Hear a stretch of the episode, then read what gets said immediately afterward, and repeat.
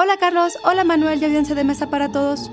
Desde el estreno de Fantasía en 1940 y hasta su más reciente largometraje Frozen, los estudios Walt Disney han buscado llevar experiencias cada vez más espectaculares a la gran pantalla.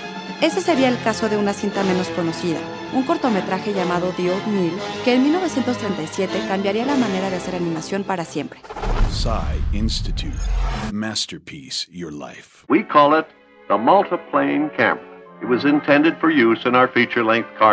Siempre visionario, Walt Disney notó que a pesar de que sus personajes proyectaban una sensación de tridimensionalidad, los fondos no conseguían tener el mismo efecto.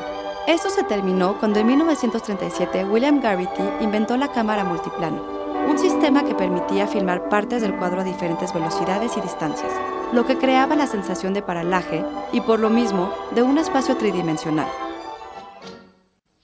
Esta tecnología fue utilizada por primera vez en The Old Mill, a manera de prueba, y tan resultó un éxito que se haría merecedor al Oscar al mejor corto animado.